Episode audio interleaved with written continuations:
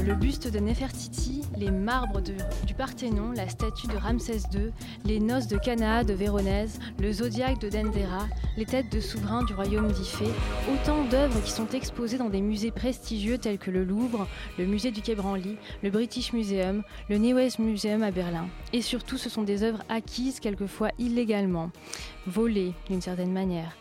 Par exemple, en 1797, Bonaparte rapporte d'Italie le tableau Les Noces de Cana, peint par Véronèse. Depuis, l'œuvre est exposée au Louvre et il semble qu'elle ne retournera jamais à Venise. Je continue. En 1803, lors de la conquête de l'Égypte par Napoléon, les Français mettent la main sur la pierre de Rosette.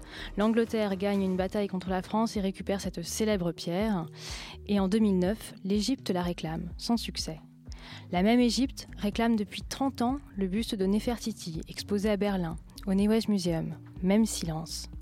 Le 23 novembre 2018, le président Emmanuel Macron annonce rendre 26 œuvres d'art réclamées par le Bénin. Cette décision a lieu au moment même où les deux universitaires Selwyn Sarr et Bénédicte Savoie rendent un rapport au président français. Ils prônent la restitution des œuvres d'art provenant des pays africains. Car 85 à 90% du patrimoine africain serait aujourd'hui hors du continent, et 90 000 pièces africaines sont détenues par les musées français. Restitution, oui, mais comment? À quel prix? Des enjeux de taille se posent.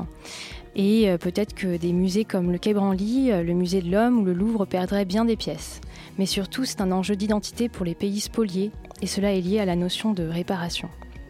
Pour en parler ce soir, nous sommes avec Saskia Cousin, maître de conférence en anthropologie à Paris Descartes. Bonsoir. Bonsoir. Avec Alexandra euh, Galicine Loupet, qui est enseignante à l'INALCO. Bonsoir. Avec euh, Johannes Louis, avocat au, barreau de Paris et euh, membre du CRAN. Bonsoir. Oui, bonsoir. Euh, et bien sûr, on est là avec toute l'équipe des Voix du Crépuscule, Ludivine qui fait sa première émission avec nous. Bonsoir. Salut. Euh, Awa qui nous fera une chronique sur l'identité des tziganes. Bonsoir. Et puis enfin, Émeric et Pascal qui feront une chronique à deux voix sur le musée euh, d'histoire nationale de l'immigration. Salut à tous les deux. Bonsoir. Bonsoir.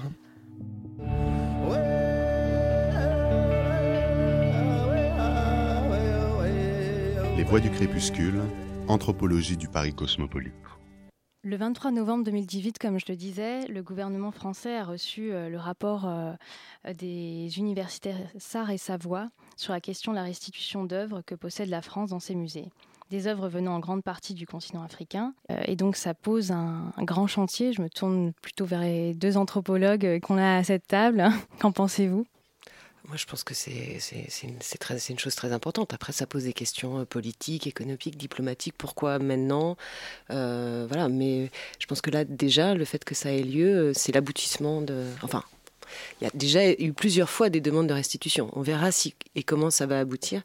Mais en tout cas, c'est euh, voilà, c'est fait partie d'un chemin qui est qui marque euh, l'aboutissement d'une longue demande de beaucoup de pays. Et, et, voilà, depuis que ces objets ont été euh, pillés, volés, spoliés, achetés à bas coût, euh, butin de guerre, butin ethnographique. Depuis en fait des siècles. Depuis la présence européenne sur le continent africain. Alors là encore, on parle d'objets africains, de, de collections africaines, mais il faut faire des différences. Euh, L'Afrique, ça n'a jamais été un bloc monolithique, ça a été construit dans le discours comme un bloc unique. Il y a des différences, il y a euh, des, réalités coloniales très différentes. Euh, qui sont toujours un, système de domination, mais avec vraiment des différences, des époques d'implantation distinctes. Euh, donc il faut restituer aussi tout ça. Il faut, euh, je suis absolument d'accord avec Saskia Cousin pour dire que la portée symbolique de, de, ce rapport d'abord euh, est, est, centrale. Ça fait 30 ans qu'on en parle au moins. Ça fait 30 ans qu'on se bat dans les différentes arènes autour des conventions de restitution. Je pense à Unidroit notamment, qui a vraiment beaucoup travaillé en ce sens. Qu'il y a des les pays, disons du Sud euh, s'allient, euh, pour, pour, aller un peu vite, euh, s'allient entre eux pour essayer de le demander. Mais les demandes n'émanent pas toujours seulement des États, ils viennent aussi des communautés. Et il y a là aussi quelque chose qu'il va falloir régler, c'est-à-dire à qui rendre les objets exactement. Je pense qu'on aura l'occasion d'y revenir hein, plus tard. Je voulais faire une précision, je ne sais plus si, c'était, si tu le disais dans l'édito, ce rapport ne concerne que l'Afrique. Je ne dis pas de bêtises? Absolument. Oui, absolument. Bon, moi, je me permets d'intervenir parce que j'ai travaillé directement avec Luger Stein autour le CRAN, qui a été de représentant du CRAN, vice-président du CRAN chargé, des affaires juridiques. CRAN, excusez-moi, CRAN. Conseil représentatif des situations noires. Donc, il faut vraiment mettre la question de, des restitutions dans un cadre global général. En 2011, le CRAN avait lancé la question des réparations. Vous savez que depuis la loi Taubira de 2005, on a reconnu l'esclavage comme crime contre l'humanité. Il était prévu dans cette loi l'article 5 qui, qui, prévoyait des conséquences des réparations indemnitaires. Car le principe général de toute société, dès lors qu'on a commis un dommage, on doit le réparer.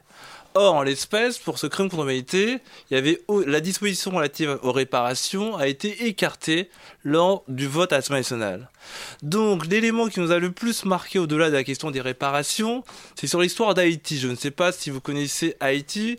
C'est une république euh, qui a été créée dans les, entre guillemets, qui était occupée auparavant par les Indiens lors de l'arrivée de Christophe Colomb en 1491 malheureusement, les Indiens ont été exterminés. Ils ont été remplacés par des esclaves, des citoyens africains qui ont été déportés. Et dans ce cadre-là, Haïti euh, avait aboli l'esclavage en 1793. Ensuite, il y a eu un second rétablissement en 1799 par Napoléon de Bonaparte. Et Haïti, les citoyens haïtiens sont euh, rebellés. En 1802, euh, ça a commencé en 1799 euh, parce que en général ça va 1799 officiellement qu'il a voulu rétablir l'esclavage. Donc les Haïtiens sont ont résisté et en 1804 ils ont proclamé la première république réellement universaliste dans laquelle il n'y avait pas de distinction entre euh, les peuples et bien sûr les différents citoyens. À partir de là, on aurait pu croire que l'histoire aurait pu se terminer. Mais les colons qui ont, qui ont quitté Haïti de manière volontaire ont demandé à être indemnisés du fait qu'ils avaient perdu leurs biens meubles, c'est-à-dire les citoyens, les esclaves en tant que tels. Et donc de 1824 à 1825, ils ont fait un travail de lobbying assez important au niveau de la métropole. Et en 1825, malheureusement, le président Boyer a signé un accord avec l'État haïtien. Le protocole, ah, c'est une rançon, n'ayons pas peur des termes. Soit vous indemnisez les colons, soit ont rétabli l'esclavage en Haïti. Donc de 1825 à 1946, Haïti a été le seul État au monde à avoir payé 21 milliards de dollars pour effectivement que les citoyens restent libres. À partir de là, effectivement, on a abordé la question des réparations de manière globale. Donc par rapport aux restitutions, c'est un point assez important. Pourquoi? Parce qu'on avait commencé autour de la question des biens mal acquis des chefs d'État africains au niveau européen, ça on ne conteste pas. Ensuite, on s'en a vérifié, on a regardé que la France aussi avait des biens mal acquis, notamment, dans le secteur culturel. C'est tout à partir de là qu'on a commencé à faire un travail pour que les restitutions deviennent une réalité, notamment dans le domaine culturel. D'accord. Merci de recontextualiser, euh, de donner quelques dates. Euh, ça permet de, voir un petit peu euh, d'où vient le débat. Est-ce qu'avant qu'on rentre dans les détails, je peux aussi me permettre d'agrandir, comme vous l'avez fait, la question? Vous avez parlé d'un procédé, enfin Ce que je voudrais, c'est remettre dans le contexte quand même, et dans l'agenda politique, on l'a vraiment attendu, je crois, tous, et les pays, les cultures concernées, les communautés concernées, les pays. Hein, euh, vraiment, des, acteurs très différents ont attendu euh, ce moment, mmh. qui a une portée symbolique très forte. Mais euh, pour ma part, je me suis réjoui, évidemment, comme tout le monde. Enfin, je veux dire, il y a là une réparation symbolique au moins, dont il faudra voir les modalités, bien sûr. Mais je me suis aussi interrogé sur l'agenda. Euh, politique. Euh, tout d'un coup, euh, un président décide d'accueillir une demande. Est-ce que c'est une demande qui est ancienne, qui est répétée? Tout d'un coup, il décide de, mettre en place des mesures symboliques avec la restitution des biens de 26 pièces, hein, c'est ça, du Bénin. Et tout d'un coup, et puis en même temps, les, les, fraises, les fraises universitaires pour les étudiants africains triple, triple se multiplient. En même temps, les Africains eux-mêmes, les producteurs, dont des, des personnes issus des peuples producteurs des objets euh, sont refoulés aux frontières dans les conditions que l'on connaît, mhm. euh, dans une grande violence, font la queue à Bobigny. Euh, donc, dans le fond, c'est un peu reprenez tout et, enfin, reprenez tout et restez chez vous. Enfin, il y a, je résume et je caricature, mais il me semble que pour comprendre la portée, peut-être pour imaginer comment ça va se passer, il faut peut-être aussi restituer un, contexte politique qui, est, qui est quand même tout à fait spécifique. Mhm. Il y a sans doute également un contexte diplomatique et économique. Enfin, dans le cas du Bénin, euh, la demande de restitution, elle est très ancienne. Hein. Il y a des textes qui en parlent, en fait, finalement, dès la conquête, euh, euh, dès, la conquête du royaume d'Abomey, dès le sac d'Abomey et la capture de, de Béanzin. Mais, mais ensuite, bon, il y, a, des demandes politiques depuis longtemps, mais ça a été une demande dans le cadre touristique, une politique touristique, de, de, demander des objets pour finalement comme l'a dit le président Talon en 2016, vendre le vaudou. Et donc, euh, en fait, il y a eu un accord qui était plutôt d'ordre euh, touristique. Simplement, ce qui s'est passé, c'est que ça, ça a pu aboutir parce que aussi derrière, il y a un enjeu politique extrêmement euh, important. et en fait, ce qui est demandé, les objets qui, vont sans doute revenir, c'est les objets qui avaient été exposés en 2006 au moment de l'ouverture du Quai qui ont déjà été exposés au Bénin. Euh, qui avait été exposée à la Fondation Zinsou.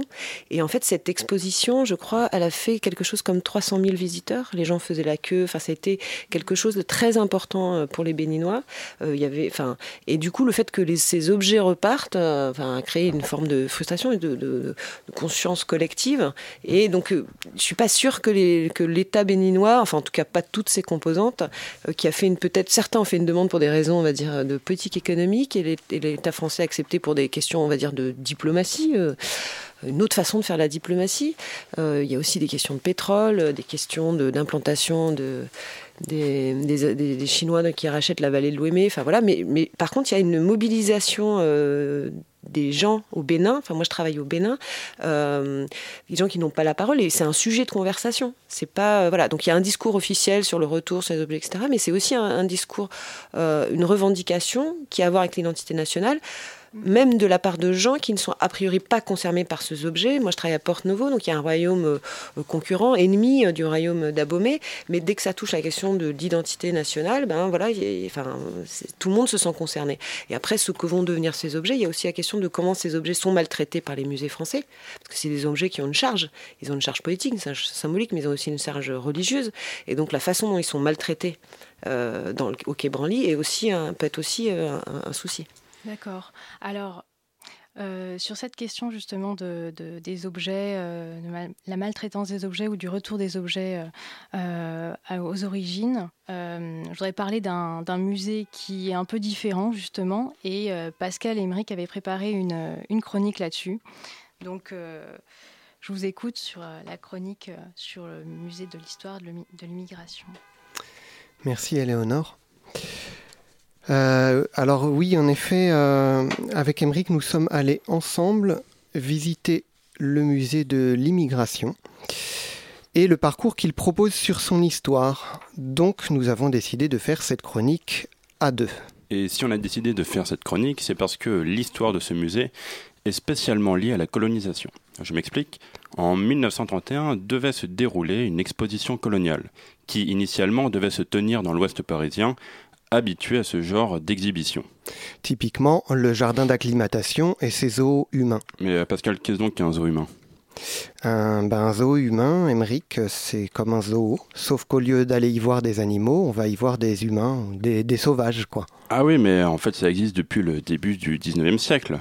On a cherché à montrer aux Européens comment vivaient les gens sur les autres continents avec un triple objectif, combler la soif d'exotisme des gens, satisfaire la curiosité scientifique, en quelque sorte, montrer comment vivaient les humains avant. Oui, on les considérait comme des vestiges du passé. Quoi. Oui, c'est encore parfois le cas aujourd'hui.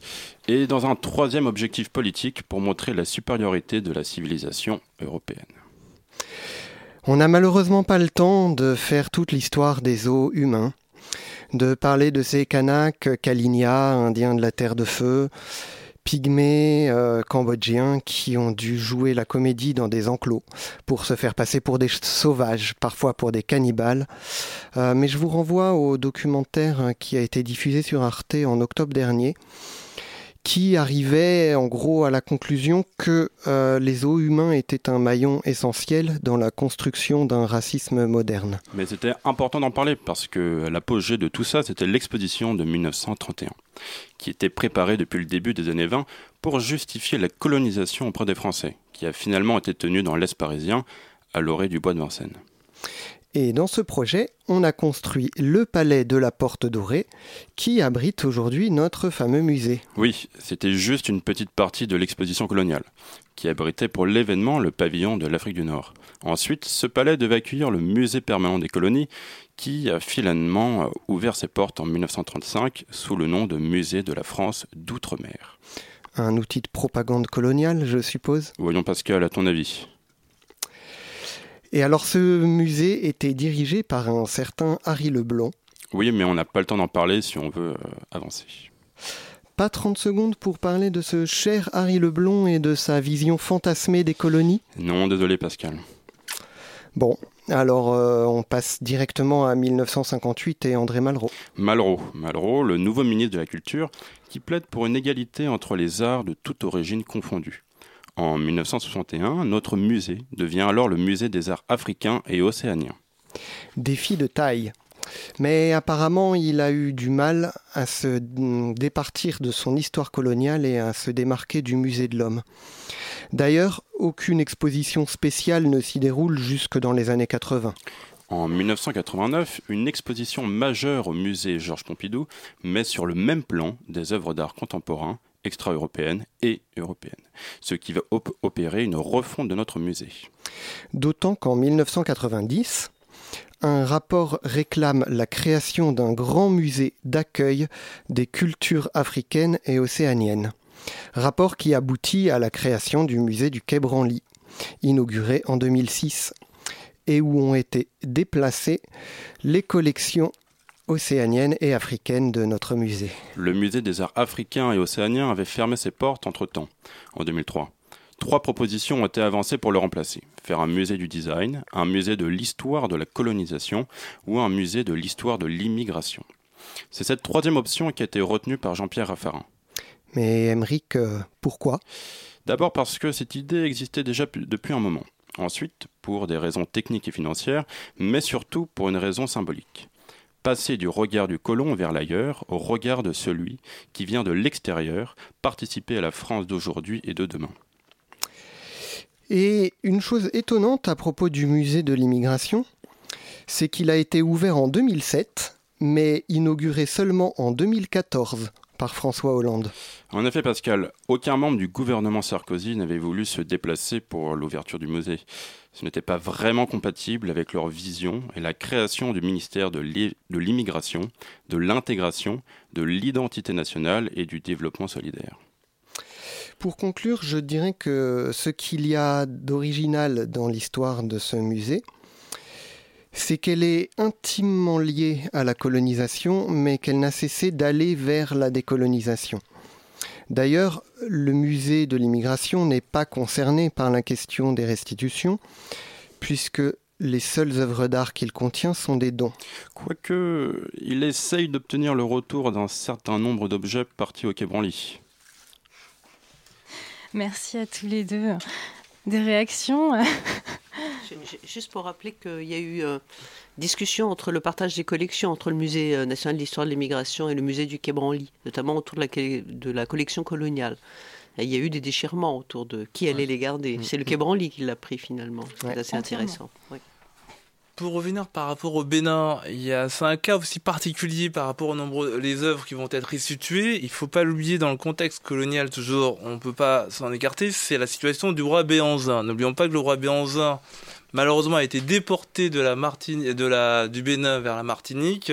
Il a été déporté une seconde fois et le général Dodds pour euh, achevé, euh, marqué sa victoire après l'intégralité des éléments qui constituaient, représentaient son pouvoir. Et actuellement au musée Quai Branly, c'est l'ensemble des statues représentant bien sûr euh, le pouvoir magique du roi Béranzin qui ont été spoliées. C'est la raison pour laquelle c'est très symbolique. C'est pas tout à l'heure notre collègue nous expliquait que certaines de ces œuvres ont un caractère symbolique spirituel.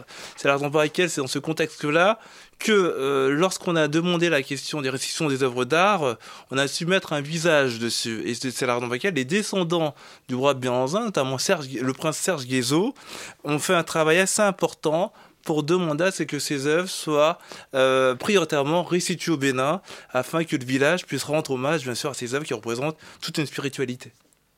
Le village à Baumé, c'est pas un village. Hein. Quand je dis un village, c'est euh, le royaume, le royaume, quand, euh, le royaume, bien sûr. Oui, alors après, la question qui se pose, et c'est une question euh, importante, c'est les colons ont fait, enfin Dodds a fait pour les colons, puisque Dodds n'était pas. Le, colonel ou le général, c'est ça qui a conquis le Bénin. Qui a, qui a conquis le Bénin, enfin le Dahomey pour la France.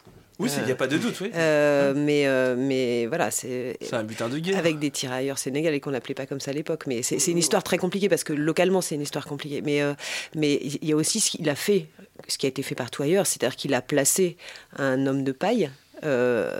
Donc il devait être, je crois, le frère de Béanzin. Donc aujourd'hui, en fait, il y a une guerre de succession entre. Il y a plusieurs familles, bien, plusieurs familles qui pourraient se revendiquer des objets. Donc c'est pour ça aussi que la question. Alors ça n'a pas l'air d'être un problème au Bénin puisque c'est l'État béninois qui va récupérer euh, les objets. mais, mais, mais voilà, mais, mais ça, ça, ça, pourrait être aussi un objet de discussion. Et c'est en fait vraiment des questions qui se posent différemment euh, selon les pays, euh, aussi parce que bah, euh, Béanzin, euh, le royaume d'Abomey, est un royaume extrêmement esclavagiste, et les œuvres qui sont au Quai ou au goût au pavillon des sessions, au goût a été forgé par, par Akati, qui est un, un captif nago. voilà, donc l'ensemble du royaume d'Abomey comme le royaume de Porte-Novo, ce sont des royaumes esclavagistes. Donc les œuvres qu'on va restituer parlent aussi d'un royaume esclavagiste. Donc le travail qui va être fait, encore une fois, il faut absolument que la France restitue. Elle n'a pas à poser la question de pourquoi, comment, etc. Mais, mais se pose aussi des questions de comment est-ce qu'avec ça, euh, la République du Bénin, qui s'appelle République du Bénin alors que le Bénin n'a rien à voir avec, euh, enfin c'est un, royaume du Nigeria, euh, va pouvoir utiliser ça pour construire son identité, participer à son identité nationale. Je, je, oui, juste pour apporter un peu des précisions, parce que vous parlez de Ogu, je suis pas sûr que les auditeurs sachent forcément. Je, travaille depuis longtemps avec Ogu, je suis un peu désolée. Alors Ogu, c'est euh, donc c'est le dieu de la, enfin en France, il est présenté comme le dieu de la guerre, du fer. Euh, c'est un, un tueur. On peut aussi le présenter comme, euh, c'est aussi le forgeron, c'est le dieu de l'alliage, c'est le dieu de la civilisation. C'est un dieu de, c'est un dieu de la technologie et c'est un dieu de la transformation. Dans et le en vaudou, c'est ça? Dans le vaudou, oui.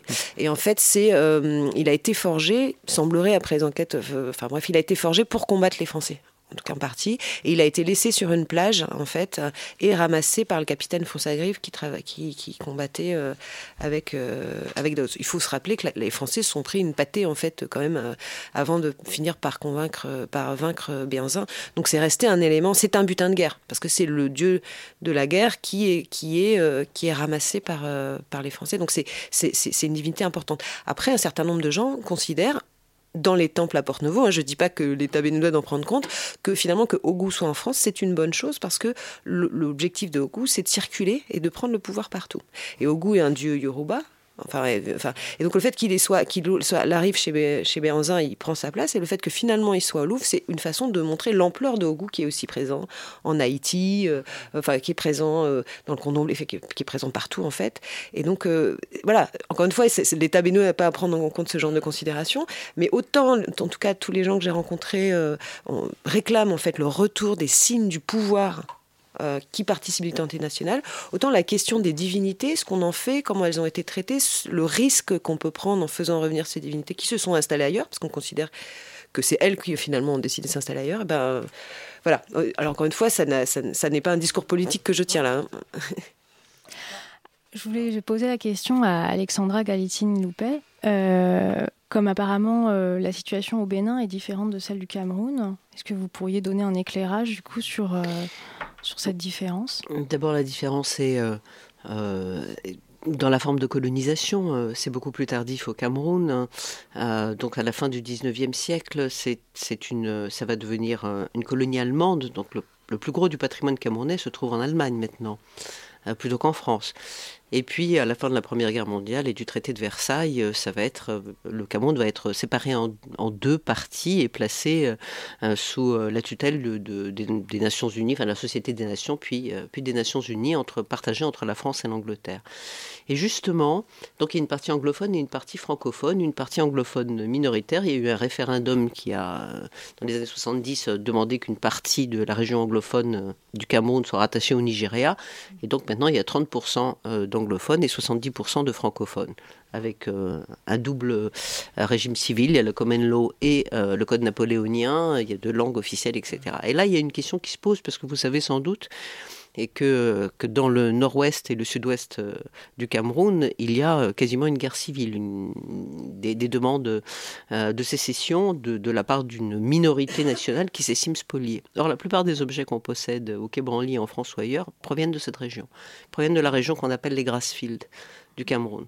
Les Allemands ont appelé les Grasslands et les Anglais les Grassfields et qui recouvrent tout l'ouest Cameroun, de la frontière du Nigeria, etc. Donc la question de les objets vont être restitués, mais à qui? À un État mm. qui opprime, avec un président qui par ailleurs est au pouvoir depuis, euh, je sais pas, presque 40 ans, etc. 36 ans, je crois. 36 ans, voilà, merci. je compte plus. Euh, alors que ces objets euh, proviennent, eux, de, de, de, communautés, de royaumes qui sont dans l'opposition depuis des décennies, et notamment aussi du nord-ouest Cameroun anglophone qui est à feu et à sang. Euh, il y a un cas célèbre euh, au Cameroun qui était la première restitution d'un objet euh, spolié qui a disparu à la fin des années 60. C'était les fameuses statues à Foicom. Hein, qui ont été retrouvées en Amérique, donc des statues royales d'un petit royaume, des statues effigies royales qui ont été retrouvées en Amérique. Et c'est le premier cas où l'enquête de l'UNESCO et des différents experts ont permis une restitution, mais vraiment en fanfare, où le président lui-même est venu accueillir les statues effigies qui ont été restituées en 73. Donc il y a déjà là euh, quelque chose d'intéressant, mais qui va, euh, une histoire de la restitution aussi, mais qui va poser problème, hein, puisque euh, au Quai Branly, en tout cas, parmi les objets sélectionnés par le rapport Sars-Savoie, mhm. qui concerne à la fois les objets spoliés, mais aussi celles des missions scientifiques, et ça c'est vraiment quelque chose d'intéressant, hein, ça c'est tout à fait nouveau.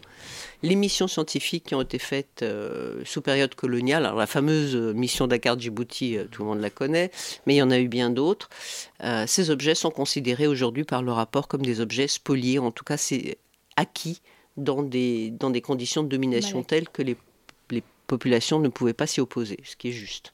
Pour, pour, répondre à la question par rapport effectivement ces conflits euh, euh, à qui ça doit revenir Est-ce que ça doit revenir à l'État, au royaume, aux individus? Nous, ce qu'on propose euh, par rapport à cette question, ça serait de mettre en place la fondation des restitutions des œuvres d'art. Et cette fondation aurait vocation à coordonner l'ensemble de la politique économique culturelle pour, dans un premier temps, faire l'inventaire. Après avoir fait l'inventaire, c'est la question de savoir quels sont les musées qui rempliraient les conditions pour pouvoir les euh, accueillir et bien sûr assurer la formation. Comme ça, on a une vision beaucoup plus globale et non locale. Parce que si on rentre dans des considérations locales, je suis sûr et certain qu'on en aura encore encore pour 200, 300 ans, pour savoir est-ce que ça doit revenir euh, à la communauté, est-ce que ça doit revenir à l'État, est-ce que ça doit être conservé par X ou Y. Donc je pense que là, plus global, plus global qui serait une solution plus optimum. une fondation euh, à l'échelle des institutions internationales ou à quelle échelle? Parce que, je, enfin, en tout cas, en tant que la France n'a, enfin, après tout ce, malgré tout ce qu'on dit, je pense qu'on a, enfin, la France n'a aucune légitimité à dire, ben voilà, euh, on va contrôler comment vous allez traiter les objets, répartir les objets. Donc soit il y a, y a un il y a une institution supranationale. Mais enfin voilà, mais, mais au niveau du continent africain, bien ah, sûr. Les, voilà, c'est au niveau du continent africain. L'ensemble des États vont créer une, fondation unique qui abordera l'ensemble de ces questions qui sont très complexes. Hein, vous l'avez soulevé par rapport au Cameroun. Euh, vous avez dit que la plupart des œuvres appartiennent à la zone sécessionniste. Donc, est-ce qu'ils vont accepter que l'État central récupère ces œuvres alors qu'ils estiment sont les propriétaires légitimes? Donc, ce sont des questions euh, qu'on n'avait pas vues à travers la question des restitutions. D'accord. On va faire une toute petite pause. Ibisindesi awele nínú ilé láyé mi tá ń bọ́dé o. bísíndésì òwe bísíndésì o nínú ilé láyé mi tá ń bọ́dé o. wọ́n ṣe bí n kò lẹ́nìyàn wọ́n ṣe bí n kò lẹ́nìyàn mo wẹ̀yìn fìrí mọ́ra lẹ́jọ́ rẹpẹtẹ. wọ́n ṣe bí n kò lẹ́nìyàn wọ́n ṣe bí n kò lẹ́nìyàn wọ́n ṣe bí n kò lẹ́nìyàn wọ́n ṣe bí n kò lẹ́nìyàn mo wẹ̀yìn fìrí mọ́ra lẹ́jọ́ rẹpẹtẹ.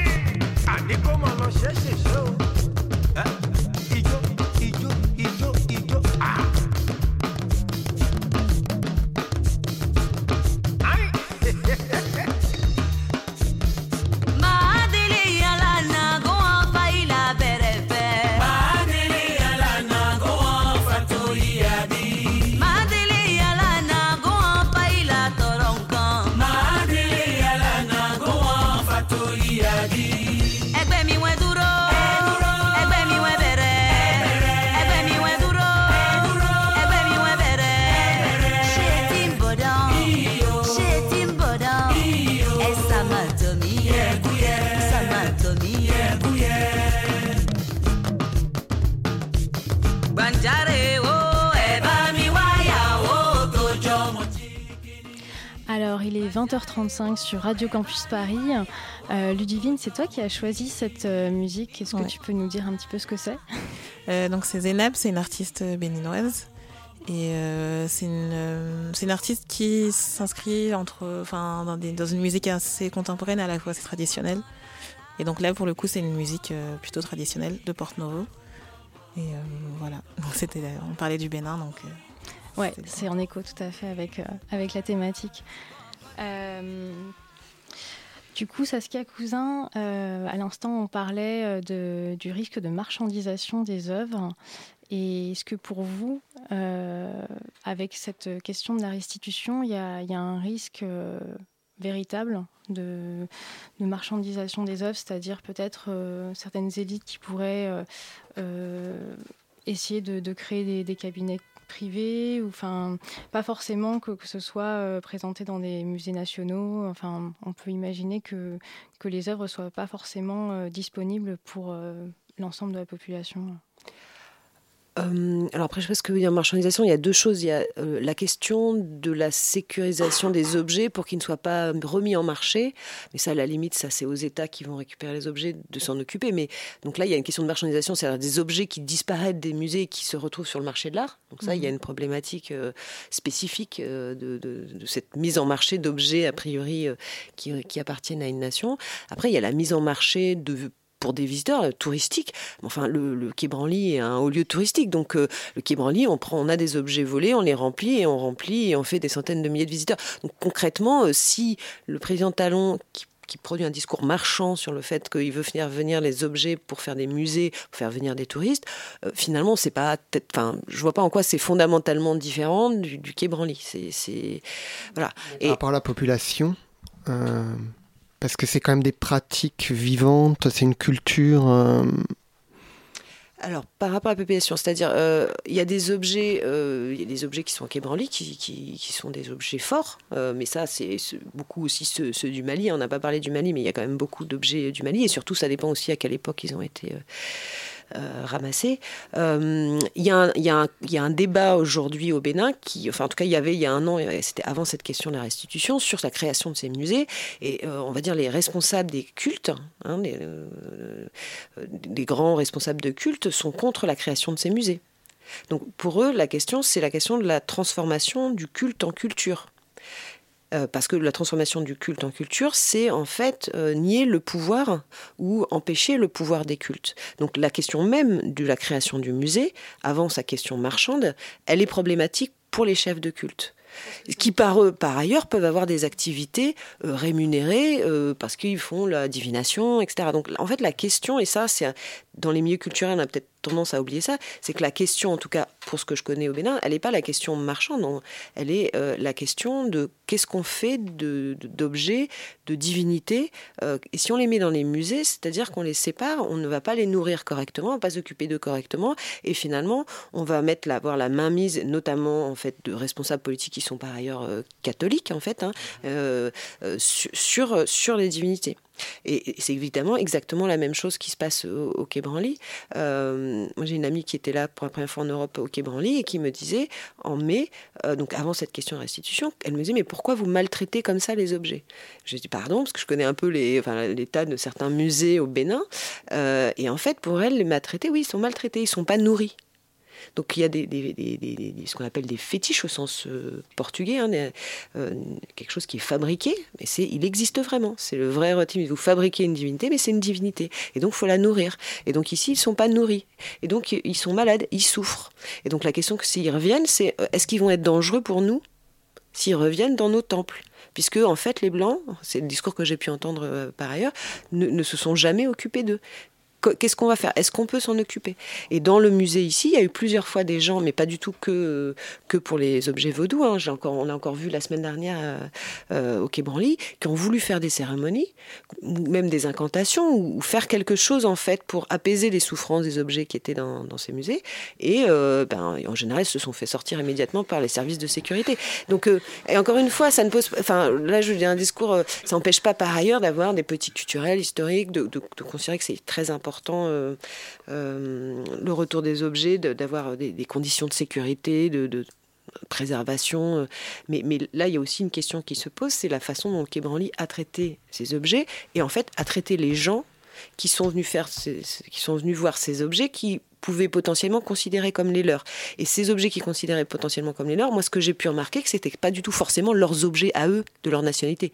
C'est des objets qui chez eux suscitaient une attention, euh, quel que soit. Mais ce qu'on a pu voir, on a tous des histoires comme ça à raconter, c'est que c'est pas du tout forcément euh, chacun a son petit objet de sa communauté ou, euh, et puis va, va trouver qu'il est maltraité. Non, c'est le rapport au reste, aux, objets forts, au, au, reste humain évidemment. Voilà. Et peut-être que ce que ça pose comme question aussi, c'est finalement c'est l'Europe et l'Occident qui a créé ce goût de, des autres, pour reprendre un, un, livre célèbre de, Benoît de l'Étoile, mais aussi qui a créé l'art africain comme catégorie, l'art nègre, ça s'appelait, puis l'art africain comme catégorie de valeur et comme catégorie de fonction. Saskia Cousin parlait des objets forts et des objets chargés, des objets de culte. Les voir juste pour leur qualité esthétique, c'est vraiment une création européenne qui a suivi les captures de ces objets. Donc du coup, ce ne sont pas la question de la restitution, c'est aussi la question de qu'est-ce qu'on restitue et quelles sont leurs nouvelles fonctions. Les objets qui vont revenir ne seront plus les mêmes objets qui ont été pris. Ils auront eu de nouvelles valeurs, ils seront rentrés dans des circuits de marchandisation, alors symboliques. Euh, euh, ce que font les musées européens, c'est les premiers à marchandiser la valeur de cet objet, à faire à gagner de l'argent avec les galeries euh, et les galeristes. Et puis les communautés ont changé aussi, les cultures ont changé aussi. Elles ne sont plus ce qu'elles étaient il y a 150 ans. On ne va pas leur rendre des objets pour qu'ils rejouent des traditions ou des, ou des cultes qui eux-mêmes ont été changés par le christianisme, par l'islam. Je veux dire, il ne faut pas réifier aussi non plus, que ce soit le prétexte pour réifier une tradition absolument un peu indéterminée dont personne ne sait très bien euh, pour rejouer. Moi, je crois que ce qui est vraiment intéressant dans la restitution, ce serait vraiment de restituer l'histoire de ces objets. La façon dont ils, étaient, ils ont été spoliés, ils ont été acquis, euh, les conditions qui ont permis que ça puisse se faire, euh, les, théories évolutionnistes qui étaient derrière, enfin tout ce qui a contribué à, leur recréation comme nouvel objet euh, en, Occident, comme nouvel type de, nouveau type de valeur, et puis dans le retour, ceux qui vont redevenir, parce qu'ils redeviendront pas ce qu'ils étaient avant. C'est pas vrai, pas après 150 ans ou 250 ou 200 ans. Alors pourquoi ne pas penser à des musées qui seront les qui seront aussi les, le musée du contact et d'une des formes de contact euh, entre, entre les pays africains et les pays européens? D'accord. Est-ce que leur place est forcément dans des musées J'ai entendu que Félouine Sarr et Bénédicte Savoie parlaient de la possibilité qui circule dans des écoles, par exemple. Alors, Johannes Louis, j'ai l'impression que... Pour répondre à la question des précédents intervenants, le Mali a trouvé une solution assez originale. Ils ont certaines des œuvres qui sont dans leur musée, et lorsque les communautés ont des cérémonies à organiser, ben, le musée leur remet bien sûr l'œuvre, ils organisent bien sûr leur cérémonie. Après la, après la fin de la cérémonie, ils restituent l'œuvre au musée. Donc vous voyez, il y a toujours des solutions de médiation, on pourrait dire, pour restituer la valeur Mm. culturelle de certaines œuvres. Vous avez totalement raison. Comment vous allez les présenter aux, aux jeunes écoliers euh, des différents pays africains Comme des œuvres d'art Comme des objets de culte Je veux dire, est-ce que c'est pas le moment aussi de restituer la polysémie de ces objets, le fait qu'ils ont pu changer de sens, qu'il y a une histoire derrière Je veux dire, le, il y a un enjeu qui n'est pas seulement un enjeu d'identité. Le mot euh, employé souvent, c'est identité nationale. Pour moi, il y a un enjeu de récit national. C'est comment on va. euh, C'est pas seulement l'identité qui est une catégorie euh, qui peut être essentialisée, qui est instrumentée politiquement. Le récit national aussi. Mais peut-être l'opportunité de créer un nouveau récit national qui intègre ce qui est arrivé aux pays africains, ce qu'a été la colonisation sous ses différentes formes, qui sont encore une fois diverses selon les pays. Et juste. Et justement, peut-être, euh, on va s'éloigner un petit peu, enfin, on va reparler d'identité, mais un peu différemment, avec euh, Awa qui nous a préparé une chronique euh, sur l'identité rome et tzigane. Et donc, c'est une identité assez multiple, je crois. Oui. Alors, le 22 novembre, je suis allée à un événement que j'avais trouvé via Facebook, Être femme et Rome. Cet événement a eu lieu dans l'espace des femmes au 35 rue Jacob. C'était la première fois qu'on y accueillait des femmes de la communauté rome. Donc il y avait deux représentantes, Anina Siusiu et Cataline Barsolin- Barsoni. Je vais faire une rapide présentation de ces, de ces deux femmes. Donc euh, Anina Siusiu est une avocate et écrivaine française d'origine rome et, de, de Roumanie. En 2013, elle publie son livre euh, Je suis Tzigane et je le reste, qui retrace son parcours. Elle fait partie de plusieurs associations, notamment de La Voix des Roms, École pour tous ou encore Mieux vivre ensemble. De son côté, Cataline Barsoni est une réalisatrice de documentaires hongroise. Elle est également la directrice de la fondation Rome Média qui vise à donner la voix aux Roms. Elle est l'auteur d'un spot publicitaire qu'on elle est, elle est, euh, l'auteur d'un spot publicitaire qu'on nous a projeté, I'm an European Roma Woman, qui présente les témoignages de femmes roms ayant pu poursuivre leurs études. Du coup, ce sont des femmes euh, très engagées auprès de leur communauté, non? Oui, en effet, elles veulent euh, déconstruire les préjugés en défendant les minorités, car selon elles, la stigmatisation provoque l'exclusion et l'insertion de ces derniers dans des systèmes de délinquance et de mendicité. Anina explique en faisant appel à sa propre expérience que la mendicité n'est pas quelque chose de culturel chez les Roms. La mendicité est un moyen utilisé par certaines personnes suite à des facteurs sociaux tels que les violences politiques, physiques et morales. Cataline prend la parole et revient sur l'importance de, rendre visible la culture rome dans le mainstream, notamment dans le but de, de briser les tabous à travers la discussion. Elle poursuit son discours sur l'accès à l'éducation. Elle explique que son parcours et celui d'Anina n'ont rien d'extraordinaire pour des Roms. Elles ne sont pas rares, elles ont juste eu la chance de pouvoir faire leurs preuves. Par ailleurs, Cataline dit, je cite, Le problème, c'est à nous de le résoudre. En fait, cette nouvelle génération de femmes ziganes veulent participer à faire évoluer les rapports sociaux internes et externes à leur communauté. L'éducation est importante car elle permet une mobilité sociale et d'avoir donc un contrôle sur leur propre destinée, et également de s'armer face à la société do- dominante dont elles ont les codes, en plus de ceux qu'elles ont au sein de leur propre communauté. Durant ce meeting, j'ai trouvé très intéressant la manière dont Cataline aborde la tradition. Elle raconte en riant que si elle avait suivi la tradition de sa communauté, elle ne serait pas devant nous aujourd'hui. Elle aurait été dans la cuisine à préparer le repas et ne pourrait pas sortir de chez elle quand elle le voudrait. Cataline ne s'attarde pas trop sur le rapport entre hommes et femmes dans la communauté rome. Et du coup, à ton avis, Yawa, euh, pourquoi elle ne s'y attarde pas? J'imagine que c'est parce qu'elle ne veut pas trop mettre en avant cette image qui pourrait alimenter les stéréotypes euh, sur la communauté rome. Ça fait écho à ce que je lis en ce moment pour mon mémoire de master, par exemple l'article de, Ca- de Catherine Réa, euh, la, constitution d'un féminisme tzigane paru dans la revue euh, Études Zigane en 2012. Cette chercheuse par des discours féministes Zigan pour montrer qu'elles veulent d'abord régler les problèmes de discrimination et ce n'est qu'après qu'elles pourront aborder euh, l'évolution des rapports entre hommes et femmes. Parce que le poids de la, parce que le poids de la stigmatisation euh, raciale entraîne le renforcement du patriarcat Zigan et des rapports sociaux binaires, car l'homme Zigan se voit assigner le rôle de protecteur des traditions et de la société à laquelle il appartient. C'est pour ça que je comprends pourquoi Cataline préfère dans son intervention de parler des femmes et euh, de ne pas décrire les, rapports de domination genrée qu'il y a en interne. Euh, par ailleurs, Cataline dit Technologies allow women to unite and share their narratives.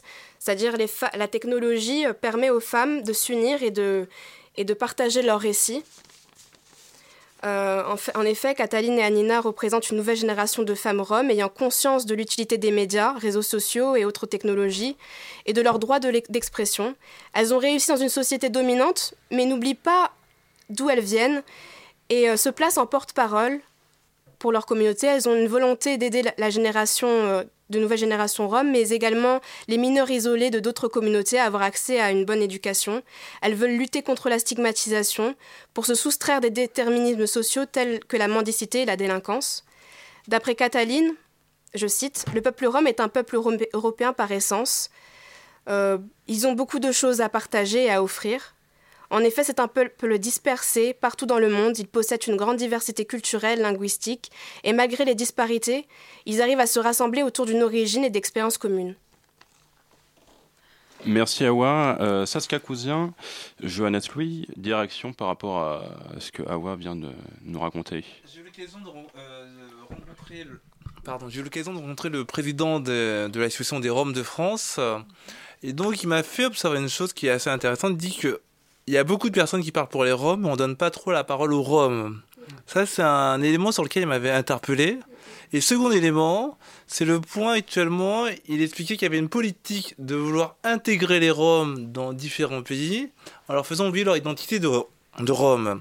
Et lui, il voulait absolument qu'on l'appelle Rome, parce que pour lui, c'est avant tout, avant d'être euh, hongrois, euh, roumain, il est avant tout un Rome. Et là, c'était une question qui m'avait interpellé. As-tu fait des recherches pour... Euh, euh, essayer de comprendre ce processus d'intégration, soi-disant pour les sauver, et leur revendication à vouloir rester Rome avant d'être avant tout hongrois, roumain. C'est cette dichotomie. Je pense que c'est des, systèmes politiques très assimilationnistes, c'est-à-dire qu'on pense que ces sociétés-là ont besoin de l'aide de, des sociétés dominantes, donc on veut leur apporter euh, un peu euh, bah, bah, l'éducation, on veut que, on leur dit que leur, leur manière de vivre n'est pas adaptée, n'est pas bien, sans se soucier que ça fait partie de leur culture, et que en plus, ils vivent en parallèle de la culture dominante tout le temps. Ils ont toujours beaucoup apporté durant tous les siècles, même au niveau musical, au niveau culturel, aux sociétés auxquelles, ils appartenaient. Et même leurs langues, elles sont nourries de, la langue, euh, des langues auxquelles ils, ils ils ont, avec lesquelles ils ont vécu, quoi. Et euh, du coup, dire qu'ils ne sont pas assez intégrés, qu'ils ne veulent pas faire partie de la, communauté européenne ou de la société à laquelle ils appartiennent, c'est euh, en fait une forme de discrimination. C'est juste, euh, on ne veut pas les écouter, on ne veut pas comprendre leur manière de penser, on ne veut pas prendre en compte leur culture. Et ça, ça arrive, ça arrive pas que pour les Roms, je trouve. Je pense que c'est pour toutes les populations minoritaires. On leur demande de s'assimiler, d'oublier leur culture, d'oublier d'où ils viennent. Et voilà. Je connais bien Nina Tchouchou puisqu'on a, travaillé ensemble euh, lors de la mobilisation contre l'expulsion du, bidonville du Samaritain en 2015 à la Courneuve. C'est comme ça qu'on s'est rencontrés. C'est une femme formidable. On a aussi, aussi travaillé avec elle pour euh, quand elle s'est présentée au sénatorial. Euh, c'est vraiment, je pense que c'est un, elle et Cataline et d'autres sont, des personnes très importantes pour la, construction. elle, comment dire elles savent que c'est important euh, qu'elles disent, qu'elles incarnent un discours sur le fait d'être Rome pour que d'autres enfants, d'autres petites filles notamment euh, dans les bidonvilles, puissent se. En fait, c'est un discours politique le fait de se revendiquer comme, euh, comme Rome. Et, euh, Anina a aussi participé à un mouvement qui s'appelle le mouvement du, du 16 mai, qui commémore la, lutte des, des, des, tziganes à Auschwitz le 16 mai et, qui ont battu hein, ce jour-là les, les, nazis avant d'être exterminés le, 2 août. Mais voilà, je pense que c'est c'est très important le travail Chouchou fait, aussi pour la scolarisation, parce qu'il faut savoir que même si l'école est soi-disant obligatoire, il y a un refus de scolarisation pour les enfants des bidonvilles hein, qui est quasi systématique, et donc un travail de fourmi très important, notamment avec la mobilisation de l'école pour tous. Un dernier mot? Oui, pour, pour les Roms, parce que c'est un sujet qui me tient énormément à cœur. Ne penses-tu pas qu'on pourrait faire le même travail que les Xiganes, leur donner une identité et leur donner, donner le droit de vivre comme les Xiganes Vous savez que les Xiganes, au début, étaient stigmatisés. Maintenant, il y a une loi qui prévoit que chaque commune de plus de 10 000 habitants doit prévoir un espace d'accueil pour leur caravane et respecter leur mode de vie. Ne penses-tu pas qu'on pourrait pas aller vers ce processus, faire un régime juridique particulier, parce qu'ils ont une certaine mobilité? Non, ils sont pas mobiles, ils sont sédentaires. C'était ce qu'il m'avait expliqué mais dans cette sédentarité, respecter leur spécificité. Alors là, déjà, par rapport au terme Rome et Zigan, en fait, ils ont été. En fait, on dit qu'ils sont séparés, mais en réalité, euh, ce qui les sépare, c'est juste les régions dans lesquelles ils, ont habité. C'est-à-dire que Zigan, ça veut dire ceux qui ne se touchent pas les mains. Ça a été créé euh, quand euh, les, les, les, les, Roms sont arrivés en, en, Occident pour la première fois. En fait, ils, ils venaient d'Asie. Et euh, ils ne se touchaient pas les mains quand ils se disaient bonjour. Et le mot Rome, en fait, les gens, se, enfin, les gens que je connais se revendiquent Rome parce que pour eux, c'est vraiment le terme approprié. Rome, ce sont les descendants de Ram, c'est-à-dire que ça fait, ça fait écho avec leur tradition ancienne venant d'Inde. C'était des, des, de la, des guerriers de C'est-à-dire de, ils étaient de, de, caste guerrière. Et bon, je ne vais pas revenir sur l'histoire, mais en, tout cas, je pense que oui, il faut les traiter de la même manière, c'est-à-dire euh, leur offrir la possibilité de, de, pouvoir garder leur culture et en même temps de pouvoir s'insérer, enfin, aussi dans la nôtre, parce qu'on leur donne pas cette possibilité on leur refuse accès à, l'école, comme vous l'avez expliqué, euh, Saskia je, je, crois que personne n'a envie de vivre dans un bidonville. Enfin, simplement, c'est le bidonville qui fait le Rome. En fait, concrètement, il y a, on estime qu'il y a 400 000 personnes qui se revendiquent comme Rome, qui vivent en France. Et il y en a 20 000 qui vivent dans des bidonvilles. Et simplement, c'est la société française qui va assigner, en fait, la fonction. Enfin, c'est l'État français qui met en nomadisme, en fait, euh, en expulsion, à cause d'expulsions permanentes, euh, des personnes qui, dans leur village, notamment parce que souvent c'est des gens des ruraux, sont des sédentaires en Roumanie, en Albanie, en, Hongrie. Donc euh, le nomadisme rome ou tzigane, enfin en tout cas rome de gens, il, est, il est lié à la violence d'État. Après les gens du voyage, c'est autre chose. voilà. Il faut pas. C'est des gens qui ont été réduits en esclavage par Colbert, qui a envoyé tous les hommes sur les galères en 1624. Et voilà. Et, depuis, il y a ce voilà. C'est des gens qui ont été des, des gens très importants dans l'histoire de France, dans l'histoire de l'Europe. Euh, et, peut-être que c'est les derniers esclaves d'Europe. Et je pense que là, il y a quelque, chose à penser aussi dans, en termes de connexion. Alors, on... L'émission arrive à sa fin, je crois. Euh, malheureusement, on aurait beaucoup de choses à dire encore sur, euh, sur ces deux sujets, mais bon, le, temps court. Et du coup, euh, merci à nos invités, Saskia Cousin, Alexandra Galicine Loupet, désolée de décorcher votre nom, Johannes Louis, d'être venu donc ce soir dans nos studios de Radio Campus Paris. C'était aussi très très chouette de monter cette émission avec les différents membres de l'équipe des Voix du Crépuscule, donc Awa, Pascal, Émeric et Ludivine. Euh, et, bien sûr Adèle qui est derrière euh, la vitre mais qui, euh, qui est tout aussi important dans la réalisation de, de l'émission. chers auditeurs, n'hésitez pas à réécouter l'émission en podcast sur le site de Radio Campus Paris, www.radiocampusparis.org et à partager sur vos réseaux sociaux. Si vous voulez nous écrire, les voix du, du crépuscule ont une page Facebook à leur nom ainsi qu'une adresse mail, les L'année prochaine, car oui, euh, c'est la dernière de l'année, on se retrouve le 17 janvier pour parler de la diaspora colombienne à Paris avec euh, Olga González, chercheur au CNRS et chargée de cours à l'Université Paris Diderot. Et restez à l'écoute, amis auditeurs, la soirée continue sur Radio Campus Paris. Dans quelques instants, MapMonde va vous, faire, euh, va vous parler de Manchester, un type musical endiablé qui est apparu en 1988, euh, une musique rock, house et psychédélique qui est apparue dans la ville industrielle de Manchester.